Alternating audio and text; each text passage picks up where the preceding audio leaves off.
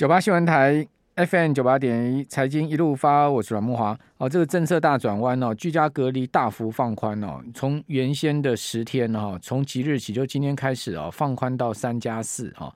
哦，虽然说确诊人数连两天突破五千大关哈，截至今天已经有快九万人执行居家隔离了哈。那今天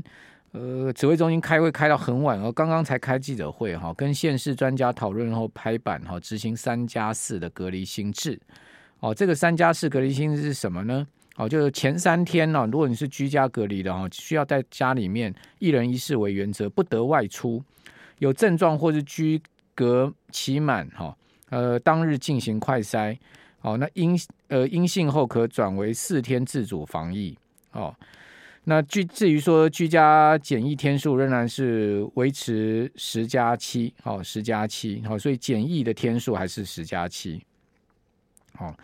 所以这是最新的一个状况了哈，让大家参考了哈。好，那这个会不会造成疫情猛爆呢？没人知道啊。不过呢，看起来疫情啊，就算就像我讲的，不是这个政策改变了，也也大概也不会轻了，哦，应该也是往持续数字上升的方向发展吧。好，只知道最终会有多少多少人染疫，以及呢一天染疫的这个规模会到多少，这个很难讲了哈。那当然各方的数字都预估都有出来，那但是我觉得预估还是预估嘛，好，也不见得是真实的状况就是这样子。那另外这个礼拜哈，呃，德国要公布 Ifo 的商业预期指数，四月的商业景气指数，好，美国也要公布三月芝加哥联准会的全国活动指数，这个是景气指标，好，同时呢。呃，美国联准会也要公布达拉斯商业的活动指数。那此外呢，周二哈，美国要公布耐久财二十大房市的房价。周三有中国三月规规模以上工业企业利润率，好，还有德国的消费信心，好。另外，美国也要公布到四月二十二号的 EIA 的这个原油库存。那周四呢，哦，有。美国的首次申请失业金的人数，哈，德国四月的 CPI，还有美呃美国第一季的 GDP 要出来，在这个礼拜四啊，这个数字也蛮重要。第一季 GDP 大概在一趴左右吧，哈。那周五呢，呃，有美国三月的 PC 的物价，哈，所以周四、周五都有重量级的数据了，哈。美国的 PCE，好，这个物价指数要公布出来。好，此外呢，微软、苹果、亚马逊、谷歌都要公布财报哦。好，所以这个礼拜。呃，蛮多财报跟重要经济数据哈。好，那台股今天破底了哈，这个破了，呃，这个今年的新低，创了今年新低，同时呢，创了去年十月以来的新低。我们刚刚讲说，其实一万六千六百点这个位阶非常重要，因为它其实是连接二零二一年以来的一个大的头部的颈线位置哈。那如果持续破下去，当然不不太好哈，这个就是不妙了哈。那但是我们现阶段在这个股市，我们应该采取什么样的态度来应应跟面对？好，我们赶快来请教《投家日报》申庆龙总监，庆龙你好。呃，木华哥好，各位听众大家好。好，那庆龙你怎么看这个市场呢？就是说这市场感觉起来很疲弱呢。对啊，呃，主要我们先来讨论这个疲弱的原因嘛。我觉得金融市场，尤其在华尔街啊，其实有一句话叫做“千万别跟联总会作对，因为你永远赢不了他”。那最近的。造成台股或者是全球金融市场波动比较大的，我觉得疫情其实已经慢慢在淡化了，然后战争的影响也会慢，也是在慢慢淡化中，所以剩下来的其当然就是联准会的接下来的动作。那最近过去这一个月以来，其实变化还蛮大的，就是联总会的大家所预期联总会的动作，其实变化蛮大的。那我以其实最近这一个月来，我都有长期在追踪，就是像有一个有一个叫那个美美国 Fed Watch 的那个。这个是它是会统计，就是市场目前预估大概联准会今年升息几码的市场的一个普遍的一个几率的分布。那我记得我在一个月前啊，其实我们在看这个数据的一个月前，大概三月份的时候，当时市场普遍认为今年联准会升息几率最高的应该是落在七码，然后升息的几率大概是三呃几率大概落在三十二点九九 percent。那另外认为会升息六码的大概是呃。呃，有二十九点五八 percent 的几率，所以在一个月前，大概三月初的三月初的时候，当时市场普遍的预估，大概是联准会今年应该会升息六到七嘛。但是现在我有截图了最新的数据之后，这个整个数据是大反转。那跟以这个四月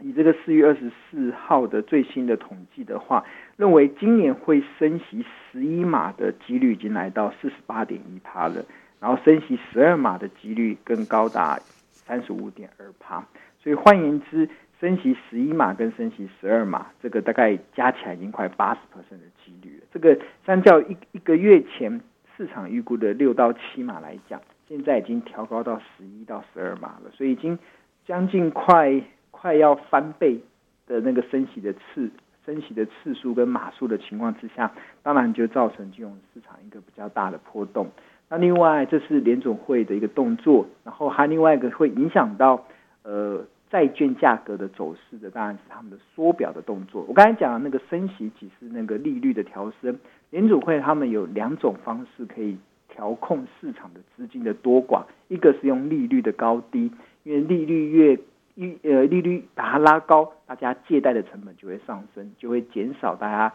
呃应该说这个资金的一些需求，或者是垫高资金的一些呃使用的成本。那第二个策略其实就是用印钞票嘛。那美国联准会用钞印钞票的控制，其他就是透过买卖债券的方式去挹注或者是回收市场的资金。那最新的我们呃这个动呃这个我们会先前有跟大家。报告就是会去看那个十美国十年期的公债殖利率嘛。那上个礼拜是还蛮吓人的，已经来到二点最高的时候已经来到二点九一五了，二点九二点九 percent 的那个距离这个华尔街论文的三 percent 这个开启地狱之门，其实就只差一步之遥。所以其实这目前我们看到影响金融市场比较大的这个资金动能，还有这个股票市值的这些估值的一些变化。其实我们就可以反映在联总会的升息的动作，跟它缩表的动作，确实在这段时间是比原本预期的还要大非常多，所以也造成了这个这一波的台股这一波可能有点是杀声隆隆的在往下跌。对，在这个过程中，其实接下来我们就要开始去思考，那在面对呃现在的行情，到底是呃风暴才正要开始，还是这个？风暴可能已经即将已经快进入尾声，这个是我觉得大家去思考的。那我觉得从两个面向来看呢、如果以我今天我自己再重新再检视这个，呃，在检视自己的一些投资的操作的时候，其实有稍微让我稍微停了一下去做一下思考。那主要的原因有两个，第一个就是呃，应该说现在目前投资人应该账面上应该今年还能维持获利的，应该是。呃，如果还能维持获利，应该表示你在今年的操作是还蛮顺的。那像我今天我自己啦，我到今天今年的操作正是由盈转亏，对啊，我就有点吓一跳。已经不错了，你至少还才刚由盈转亏，很多人已经很多人都已经躺平了。但是我三月份的，我三月底的时候，我的绩效是创了今年的新高，才一个月过后就由盈转亏，对吧？但在由盈转亏的过程中，甚至我在跌的过程中，我其实我还在持续的在买进我觉得比较好的股票。所以，我像我三月底的时候，那时候的呃，趁股股市手中的股票有涨上来一点的时候，我有去调节手中的股票，去拉高现金的比重，大概到四成。但是到目前为止，我现金只剩下三成了。比方说，我在过去这一个月的时间，确实很多的好股票跌下来的时候，我就开始去逢低的加码。但是加到剩剩现金剩三成的时候，然后绩效开始从今天开始由盈转亏，那在这过程中，其实就会让我要重新的去想一下。那你现在会紧张吗？会不会会不会担心那个现金不够？哦，不会啦，都大不了套牢嘛。对，没有，就会不会紧张哦？其实呃，我觉得投资这件事情呢、啊，你要用平常心去看待。要一个非常重要的就是你必须对我来讲啦，我觉得必须得用闲钱投资。那你就会用比较，呃，比较有平常心看待的本钱。那闲钱的投资其实它有两个很重要的原则。第一个就是你不要去扩大你的杠杆嘛，就是，所以我长期来都不会建议人家，不会建议人家用融资买股票，或者是扩大你的杠杆。因为如果你扩大你的杠杆的话，当然行情好的时候你的获利可能会加倍，但是行情不好的时候，你可能会被迫卖股票。那其实，当你被迫卖股票的时候，很多时候都可能会是砍在阿呆股的时候。那你被迫卖股票，其实有两个，一个可能是因为你的维持率不够，被被营业员砍股票，被券商砍股票，就是被迫被迫去呃执行执行这个所谓的断头的指令嘛。那另外一个就是你，因为你看到账面的亏损很大，所以你会承受不住那个压力，所以最后导致你会误判情势，可能把股票砍在阿呆股。所以那我自己长期以来，其实我就是闲钱投资嘛，就是呃我的这笔钱大概就是我所谓的闲钱，它是有定义的。所谓的闲钱，就是你除了你生活金的预生活金的准备之外，其余的才能叫做闲钱。你不能把你下个礼拜要帮小孩子缴的学费拿来做投资，或者是你可能下半年你可能要结婚，你把你结婚的基金拿来买买股票，那那个就不叫做闲钱。所谓的闲钱的话，除了所谓的闲钱，它有定义，就是第一个，它在未来一年内没有指定的用途，就是你这笔钱它未来一年内我没有指定的用途，所以这个叫做闲钱。第二部分就是它必须得扣除你的生活消费大概六个月左右。才能算是闲钱。假设你一个月的消费可能是十万块，为了方便算，就是十万块。那你至少六个月就是六十万嘛，你至少要六十万以多出六十万的钱才能称之为闲钱，而且这笔钱是没有任何的指定用途。嗯、那当然，在这样的情况之下，你在对投资的时候，你就比较能够理性去看待。好，我们这边休息一下。九八新闻台 FM 九八点一财经一路发，我是阮木华。我们今天请教《投家日报》孙庆勇总监哈。呃，因为疫情的关系，所以我们现在来所有来宾都是用连线，哈，我们就不邀请来宾来到节目现场了，因为毕竟，呃，现在目前确诊的数字确实是每天明显在增加哦，而且是连续两天好都突破五千人，所以为了这个整个防疫的相关，呃，让大家更安全啊，所以我们就会让我们的来宾，包括庆隆，我们都是在居家连线的一个情况。好，那呃，除了刚刚庆隆讲说联准会升息，看起来超出市场预期的。幅度以外，哈，现在目前市场预期的越来越悲观嘛，哈，就是对联总会升息的幅度跟呃升息的速度越来越悲观。以外呢，我们可以看到乌俄战争还是持续在打，哈，那个看起来普丁是绝对不松手了，哈，因为毕竟呃乌克兰把人这个俄罗斯的黑海舰队的旗舰莫斯科号给打沉了，这个也对俄罗斯来讲，它也是一个必须要。呃，必须要还以颜色。好，如果你从战争的角度来看，好，本来就是这样子。你给我一拳，我一定赏你一巴掌嘛。如果两个人打架，一定是这样子。那没那个没有所谓的呃道义可言的了哈。那这个战争的问题，好，还有这个通膨的问题。通膨现在目前看起来，整个中国大陆风控越来越严格哈。今天上海呃扩呃在在延长，上海似乎就没有要解封的味道。那以及呢，北京现在目前超市都在抢抢食物了，好，那北京也有可能要呃进行到封控，哇，那这个疫情如果再往南延伸到浙江、到这个福建，哈，甚至到呃广东去的话，那就是北上广深，好，哇，这这不得了哈，所以说中国大陆这一波的疫情看起来也是一个供应链问题，整个经济的问题哈，因为你看大陆这些入股也跌得非常凶哈，包括瓶盖股最近。也有传传言苹果砍单呐，哈，财报不理想，像蓝思啦，像立讯啊，股价都是崩跌哈。所以说整整个还有消费端的问题，景气端的问题，好，问题非常复杂，好，所以庆隆这么多复杂的问题集集结在一起，然后呢，全世界又非常的不平静，好，那这样子的形式上，一般投资人很少经历过，哎，很少嘛，我觉得，所以这几年应该三不五时就会有这样子的局势来搅搅乱啊。那因为金融市场永远不缺突如其来的利空嘛，只是那个利空每每一次都会用不同的形式去冲击资本市场。那当然，呃呃，现在目前这些所有东西的一些演变，它会对呃公司的营运会不会产生一定的影响？刚刚比如说木华哥有提到说，中国大陆的这个封城的状况，确实造成蛮多的台商，尤其是这种上市公司，他们一家一家的都在公告他们的一些在大陆的子公司。被迫停工，然后有的是停工到四月二十七号，那有的可能会停工更久。那一旦停工，它确实会造成一定的营运的影响。因为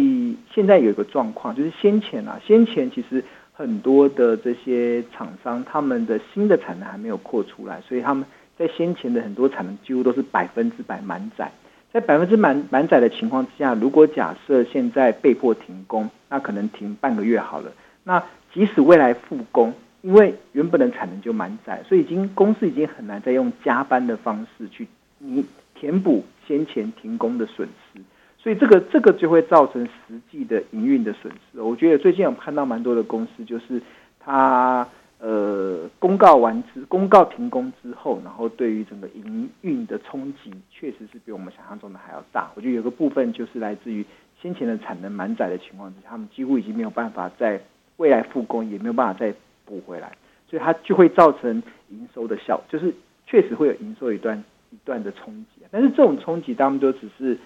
呃，短暂的利空啊，这短暂利空其实对于长期营运的呃一家公司长期营运，其实它就只是会掀起一点涟漪吧，或者是一些波澜。但是这个波澜的过程中，你把时间拉长，它还是得回到公司他们长期的订单的状况。那现在目前的订单当然有很多的说法，有些人觉得可能电电电子的一些商品在被砍单。然后有一些大家觉得通膨已经压缩到很多的电电子的一些产品的支出，那这个部分我觉得再过一段时间我们再可以持续的再来做观察。不过我要一直跟大家讲的就是，很多时候我们知道其实股票赚钱就是买低卖高嘛。那什么时候会低？只有股价在跌的时候才会有低点啊。那股价为什么会跌？一定是伴随着一堆的利空讯息。那在这伴随着利空讯息下，你只要能够确认你买的公司是好公司。那这个好公司要有两个条件了，一个就是它的营运要能够成长，那第二个条件是财务结构能够健全。那营运能够成长，其实我觉得，呃，关键你还是要了解你所你所熟悉的一些标的啊。因为对我来讲，其实像我现在啦，也敢，我现在能够确认营运会成长的，就未来几年会成长的，大概就只只只做我大概我自己熟悉的那些股票，其他的。可能我没有办法花太多时间去研究的，我也不知道它未来会变成什么样，所以这个部分就投资人就必须得依照自己的能力圈去选定。那我觉得现阶段啊，其实我在看投资的时候，我我有几个策略可以提供给大家去进一步的去参考。第一个就是，呃，如果你是对于这种股价短线，就股价的这种短线的波动是比较敏感的，或者是比较在意的，或者是比较。可能这种呃承受这种这种股价波动的心脏没有那么大颗的话，那我长期以来其实我蛮有一个我觉得蛮好的策略，其实你就是你手中的这些股票啊，就是你在尤其现在末股价在下跌的过程中，其实你可以去参考有一个技术分析中有一个五日均线，就是只要这家公司的股价它还没有站回五日均线之前，其实你就不要轻易的去。去进场去承接，你觉得你可能原本锁定的一些标的，我觉得只有当它股价重新站回了五日均线，而且这五日均线必须得是上弯的，那它只要能够确认它股价重新站回了上弯的五日均线，那你再去再把它你原本锁定的股票给接回来，或者是把在锁定的股票用低接的方式把它买进来，我觉得这个就呃过去的经验来讲，其实都还蛮成功的，只要在。系统性风险来的时候，股价在开始下跌，在下跌的过程中，我觉得现在大家最担心的一件事是，我到底是接到正在下坠的刀子，还是还是接到呃跳楼大拍卖的好好标的？那那你要怎么分辨？我觉得当然根结点还是得来自于产业面，但是如果你没有这么多的这么有把握的话，我觉得五日均线或许是一个可以参考。只要股价没有站回五日均线之前，你就暂时不要去做低阶的动作。那这个是我讲的是你可能对于股价的短线的波动你比较敏感的人。但是如果你是长期的投资人，像我这种可能长期的投资人的话，其实我就不太，我根本也不在意五日均线，我就只在乎股价是不是跌到我设定的便宜的价格。只要跌到设定的便宜价格。其实你只要手中还有现金，当然可以去进场去逢低承接。比如说今天的台积电已经跌破五百五了，只剩下五百四十七了。像二三一七的红海，哇，今天剩一百块了。大家，我记得红海还没跌到一百块的时候，很多人都说一百块以下我要买。对啊，那现在跌到一百块以下啦，那你为什么不敢买？对啊，我觉得这个就是你，我觉得要有定见啊，就是呃。两两种不同策略，投资人如果是短线对价格敏感度比较高的，你用五日均线；但是如果是长线的投资人来讲，其实现在台股很多的好股票都已经跌到了，我认为都已经掉跌到了一个便宜甚至到特价的价格了。那在这个这个阶段，你就进场去建立你的长期的部位，我觉得这呃，然后慢慢的去等待市场回稳的一个状况。不过关键呢、啊，刚刚孙总有讲到，慢慢的建立部位哦，不是一股脑的冲进去哦。好，所以听众朋友也要听清楚，就是说，也许有些股票已经跌到便宜价位，但是还是慢慢建议比较好。非常谢谢孙庆勇。